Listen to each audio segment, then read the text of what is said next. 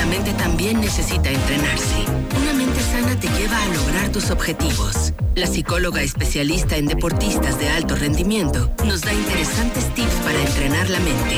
Martes de entrenamiento con Denise Cupa.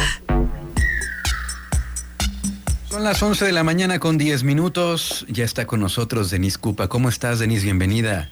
Hola, hola, muy bien, gracias. ¿Y tú? Muy bien, gracias, gracias. Con un, pues un fin de semana intenso en cuanto a la actividad deportiva. En esta sección, pues hemos hablado mucho del tema de la psicología, pero no hay que olvidar, no hay que olvidar que tú te especialistas, especializas en el aspecto psicológico en los eh, deportistas de alto rendimiento. Así es. Y en ese sentido, yo te quiero, eh, te quiero traer a la mesa este tema, pues del gran triunfo que tuvo Checo Pérez. Sí. Eh, desde hace 50 años no se veía una, una hazaña de este tipo, de esta magnitud en la Fórmula 1. Eh, hay gente que pues también de repente piensa que pues al ser un, eh, una actividad que está sobre una máquina, está en una máquina, el, piloto pues no se le puede considerar como deporte, hay gente que sí. Vamos a empezar con eso, porque el, automovilismo, el automovilismo es un deporte. Mira, el, primero que nada, el, hay que revisar finalmente la, definición de deporte, ¿no? Esta definición de deporte podemos concebirla, toda actividad, así, así bien sencillo, toda actividad física organizada, reglamentada, que tenga por finalidad preservar y mejorar la salud física y psicológica y también el desarrollo social, intelectual y ético, con un logro en resultados de competencia, ya es considerado un deporte. ¿sabes? por lo general, cuando, cuando viene, digamos, a nuestro pensamiento esta parte del concepto de deporte, pues queremos ver como precisamente las habilidades físicas a, través de, correr, saltar, eh, realizar como ese tipo de movimientos, ¿no? Pero finalmente el deporte, como el automovilismo, los deportes de motor, que, así se, se, conciben, ahí hay una clasificación de deportes, hay deportes de conjunto, deportes de, de combate. En, este, en esta clasificación, pues el automovilismo entraría como los deportes de motor. Y aquí en, en el automovilismo hay cuestiones bien interesantes.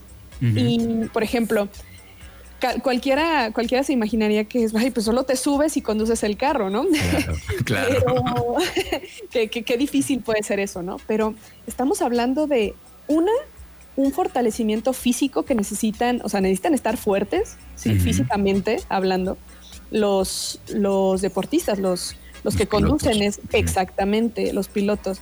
Y, tienen que estar muy fuertes, por ejemplo, cuando observas, yo leí en unas investigaciones de, las evaluaciones físicas que se les hacen a los pilotos y, te pones a ver como el tamaño de la circunferencia de su cuello, el cómo la musculatura de su cuello, o sea, realmente es impresionante. O sea, son como dos cuellos míos, hace cuenta. O sea, es demasiado fuerte toda la musculatura que necesitan en la parte del cuello para poder controlar todo el, el, volante y todo lo, que tiene que ir haciendo la carrera. Exactamente. Entonces, cuando lo mencionas dices, oye, sí es cierto, tiene sentido, ¿no? Pero no es algo en lo que pensemos. Entonces, tan solo desde la parte física a nivel de musculatura, a nivel de resistencia física también, es muy, muy importante. Y, si hablamos de la parte psicológica, también podemos estar hablando de, del manejo de la concentración, de la atención, de la confianza, porque ahora estás maniobrando un vehículo, ¿sí? Y, y, no solamente tienes que tener confianza en que tú físicamente vas a poder lograrlo, sino que también es confiar no solo en el vehículo, también confiar en tu equipo, porque no nada más el, aunque pareciera que es un deporte individual, sí, solamente es el piloto, ¿no? Parecería que, es de ese modo, pero en realidad estamos hablando de tres tipos de confianza. La confianza en ti mismo, porque es importante que, bueno, estés seguro de lo que vas a hacer para lograr controlar lo que harás en la carrera, pero también la confianza en el auto. Posteriormente, el piloto debe confiar en las características de su máquina, de la máquina que va a conducir, y entonces actuar conforme a lo que exija la carrera. Y finalmente hay, hay, una tercera confianza que es la que menciono, confianza en tu equipo, porque este deporte cuenta con un equipo técnico que se encarga de preparar el vehículo para que estén las mejores condiciones.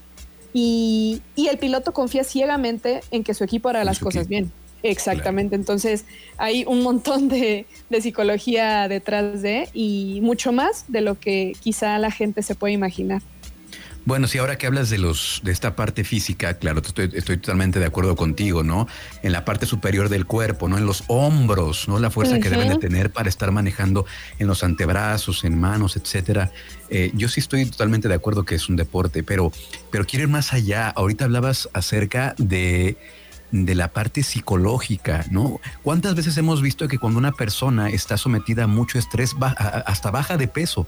O sea, sí, sí, es, se están jugando la vida en cada carrera. Ya lo vimos también hace unos días con este accidente que, pues, afortunadamente el piloto salió, salió bien. Este, pero, pero también el tema ¿no? del desgaste psicológico y cómo se ve reflejado en, el, físico, ¿no? Eh, no sé si hay por ahí un dato, creo que no sé cuánto, cuánto sudan o cuánto, cuánto bajan de peso los, los, los eh, pilotos al estar sometidos a tanto estrés y obviamente pues el traje y todo lo que, lo que hay alrededor.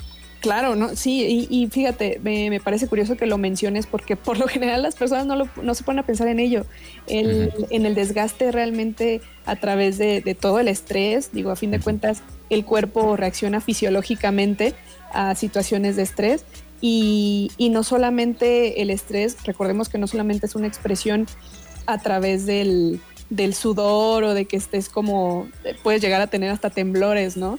Y, y, cuando vas manejando en un deporte de tanta precisión como el automovilismo, o sea, no te puedes dar el lujo de, ir temblando, ¿no? De ir como, ir, con cierta inestabilidad. Entonces, fíjate, en, cuanto a la historia de, Checo Pérez, él, él había tenido, pues, unos años particularmente no tan buenos y, que precisamente, de hecho, el año pasado, por ahí de, de agosto, una cosa así, mencionaba que, se ponía de plazo para 2021 para ser protagonista y, subirse al podio, porque él había tenido años particularmente complicados y él generaba esa autocrítica, ¿no? De, ponerse un, plazo de un par de temporadas más para lograr ser protagonista y del, serial automovilístico más importante del mundo. Y, que bueno, finalmente vemos cómo, cómo resurge, ¿no? De, de las cenizas, no sé, en este triunfo histórico. Y por eso es que tantas noticias giraron alrededor de eso, porque precisamente los que conocemos como esa, esa historia que había tenido previamente años pasados, el, el, que regresara con este triunfo no solamente representa un gran triunfo para México, para lo que eh, deportivamente hablando, sino para él, o sea, lo que representa él, sobre todo por, por entrevistas y por declaraciones pasadas, el, año pasado, que, venía haciendo, ¿no? Que se hablaba de, su posible retiro y, que, bueno, finalmente regrese con, todo, con este triunfo. Bueno, es algo que sin duda, él, digo, él, lo ha dicho, no es algo que, yo me invente, él ha estado declarando que finalmente es algo que, lo llena de confianza y que, y que lo motiva, ¿no? ¿A quién no le va a motivar después de tener años tan complicados el tener este gran triunfo, pues sin duda debe sentirse increíble y, eso es algo también muy psicológico en cuanto al afrontamiento que haces de, estas malas experiencias y que finalmente la constancia y el trabajo pues te va llevando a, conseguir el resultado, ¿no? Oye, y esa imagen que se me quedó grabada, él sentado en el podio ya después de la premiación, como que se liberó, como que ya descansó, ¿no? sí. O sea, ya, o sea, sí en esta en esta actitud de, pues sí, no sé cómo llamar, liberación, ya de que soltó esa parte. Sí, eh, realmente por eso creo que tocó tanto como esa noticia, porque te digo, como que incluso tú veías los, los titulares de los, de los periódicos a nivel nacional, internacional de, de su triunfo y, y las fotos hablan por, hablan por sí solas, ¿no?